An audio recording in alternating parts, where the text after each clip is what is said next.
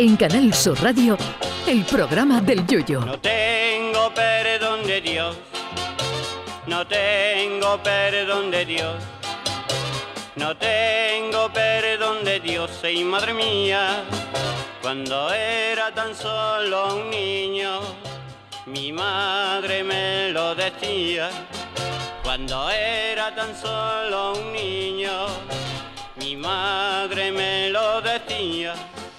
Hoy se celebra el Día Mundial de la Tortilla de Patatas, ese maravilloso invento que no sería posible sin don Cristóbal Colón, ya que la tortilla lleva papas y estas llegaron de América, aunque en España también se cogieran otro tipo de papas en las tabernas sin necesidad de que llegara Colón. La tortilla de papa es algo que suele gustar a todo el mundo, pero la eterna duda es, ¿con cebolla o sin cebolla? Esto simplemente es una cuestión de gusto, porque el premio te lo van a dar igualmente, da lo mismo que digas con cebolla o sin cebolla. Para evitar el gran premio que acompaña a la respuesta, es siempre mucho mejor responder como tú quieras o simplemente sin o con, sin repetir la palabra cebolla y así se evita la desagradable rima. Yo particularmente la prefiero sin cebolla. Otra de las variantes de la tradicional tortilla de papas es el punto de cocción del huevo. Mientras hay quien prefiere el huevo bastante cuajado y seco, hay otros que prefieren que mientras le dan la vuelta a la tortilla con un plato, le chorree el caldo del huevo hasta el mismo codo con una temperatura de 150 grados centígrados, lo que hace al cocinero recitar todo tipo de versos de Becker mientras cocina. Yo prefiero la tortilla sequerona, esa que engollipa la garganta como si te taparan la tráquea con cemento, pero que se echa para abajo fácilmente con una cerveza fresquita. Otro eterno debate es el grosor de la tortilla. Hay quien la prefiere finita, con el borde imprescindible para que aquello se llame tortilla. Y hay quien prefiere la tortilla ancha, que como se te queme un poquito y se te ponga negra, parece el neumático trasero del coche de Fernando Alonso. Ahí reconozco que una buena tortilla gorda, de esa de que cuando se ponen dura una cuña sirve para calzar puertas de catedrales, es una delicia.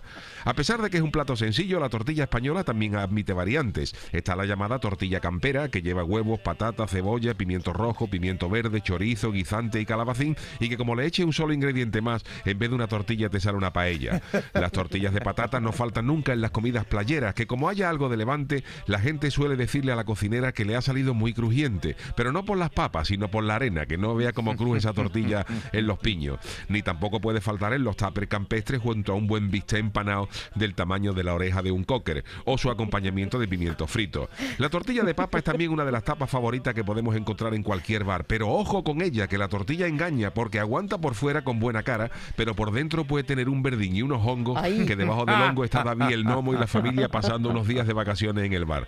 Ante la menor duda, no consumir, que te puede entrar una vareta gorda de esas de estar pintando a pistola durante una semana. Ojo con esas tortillas gordas de bar, que pasado unos días se las suelen llevar los lanzadores búlgaros de lanzamiento de disco para entrenar con ella.